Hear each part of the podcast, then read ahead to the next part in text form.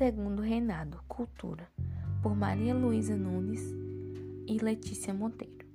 No século XIX, auge da exploração das lavras diamantinas, houve um intenso fluxo migratório de homens e mulheres pobres, aventureiros e também pessoas escravizadas para a região. E com ele se inaugurou uma série de relações religiosas, místicas e de crenças ligadas ao cotidiano material da região do garimpo.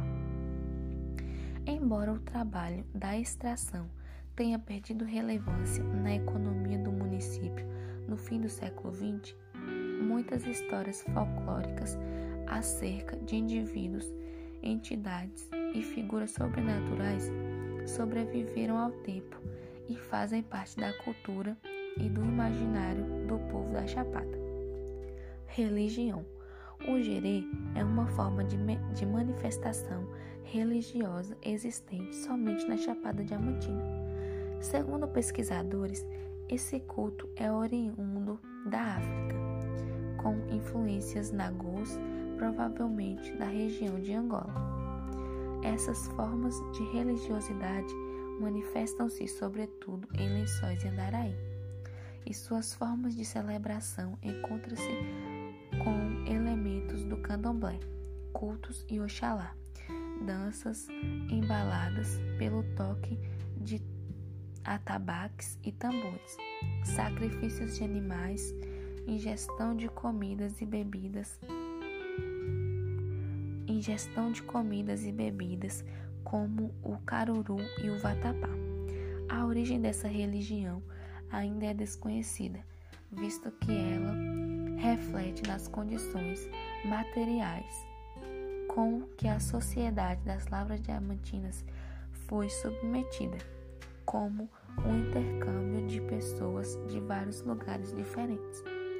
Mas também é dito que é o culto surgido da necessidade dos garimpeiros, sempre místicos e religiosos, em desvendar os mistérios do diamante. Segundo contam, os diamantes têm dono certo e o garimpeiro nem sempre tem o merecimento de encontrar um. Para saber da sorte, consultavam as velhas nagôs da cidade. Festas tradicionais.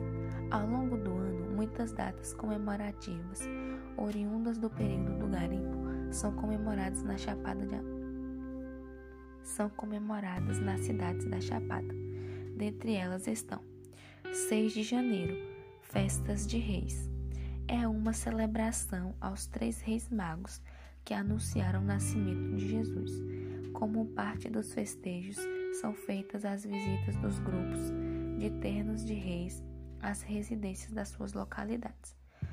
O terno de reis é uma manifestação folclórica em que os músicos reiseiros saem em visitação às residências desde o dia 25 de dezembro até o dia 5 de janeiro, usando chapéus enfeitados com fitas de seda, flores de plásticos, espelhos e penas de pavão.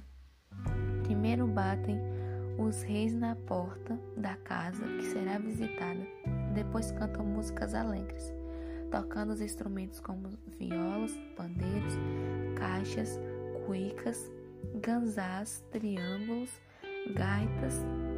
Em troca, recebe comidas, bebidas e contribuições financeiras para a festa realizada no dia 6 de janeiro.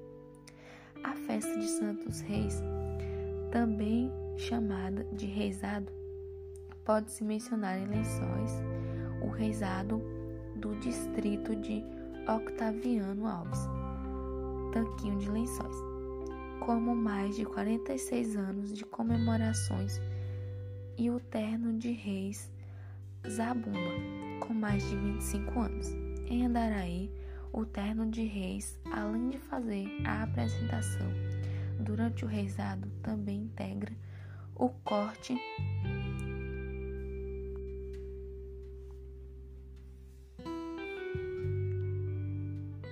que participa da festa do Divino Espírito Santo, que ocorre em junho.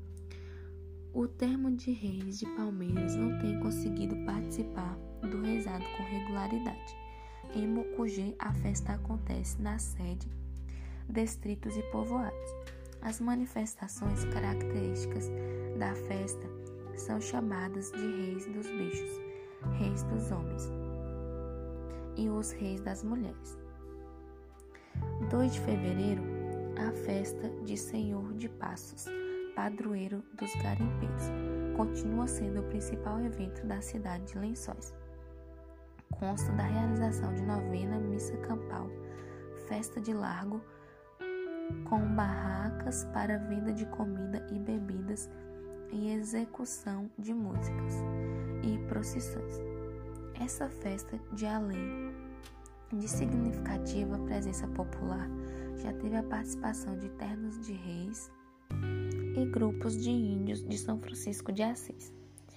Ainda conta com a participação da Marujada e da Lira Filarmônica de Lençóis, que executa o hino do Senhor do Bom Jesus dos Passos e a canção do garimpeiro.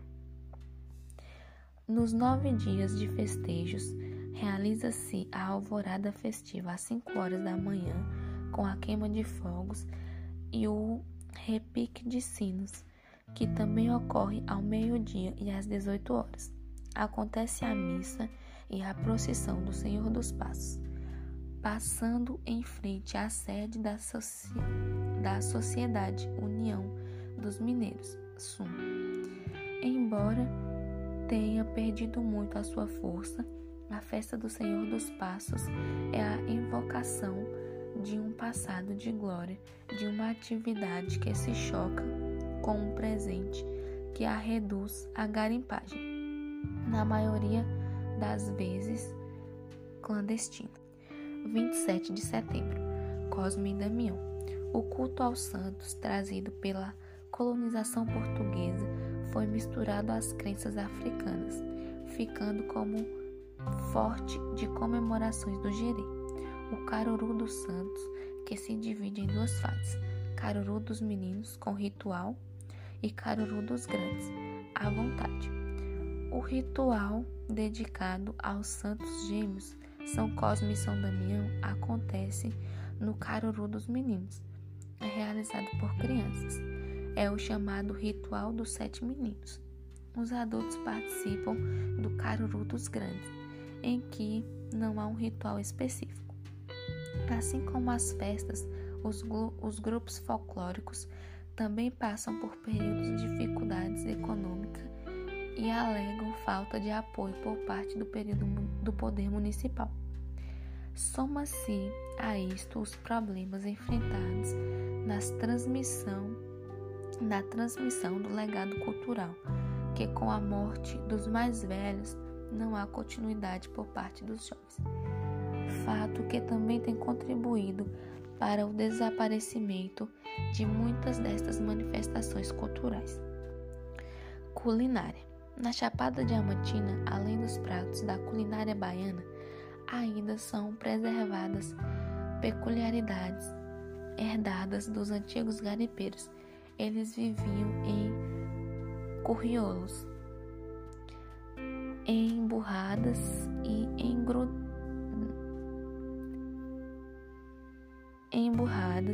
e engrunadas, garimpeiros em leito de rio, áreas com rochas e subterrâneas, respectivamente, lugares onde se precisava de praticidade na alimentação, de modo que se misturava tudo que se tinha à mão em panela de ferro, sob trempe, pedra ou chão.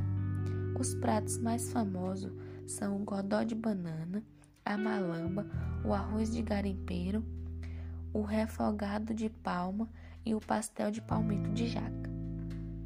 O godó de banana existe há mais de meio século. Os garimpeiros picavam bananas verdes e colocavam para cozinhar com toucinho e eventualmente farinha. O arroz de garimpeiro tem passado semelhante. Eram misturados arroz vermelho, tocinho, pedacinhos de carne, fritava-se tudo. O óleo depositado no fundo ainda era por vez aproveitado, misturado com farinha. Também são conhecidos pratos como pastel de palmito de jaca. É uma fruta dura, em ainda verde, picada e temperada, frita em massa de pastel. Angu, à moda do escravo, polenta com carne de porco picada e mamão verde.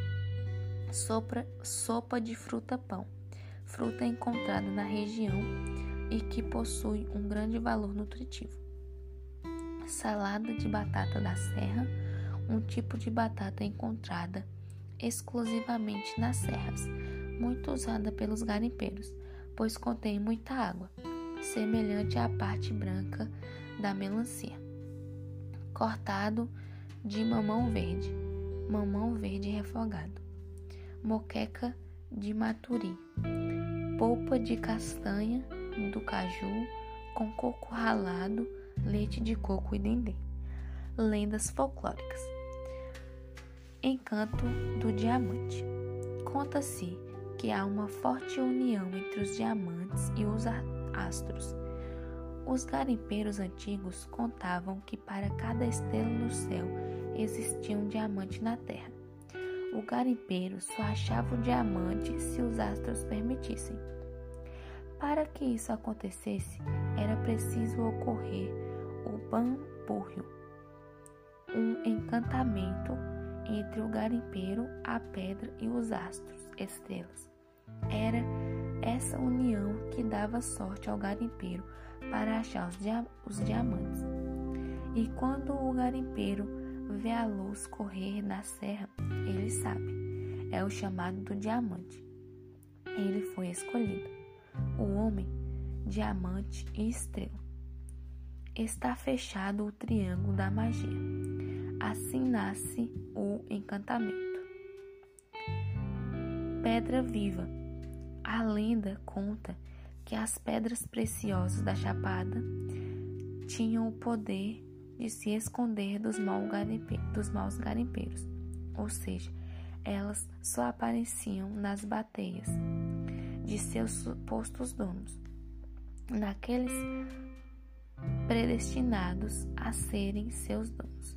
Pousadas Lendas do Capão, 2006.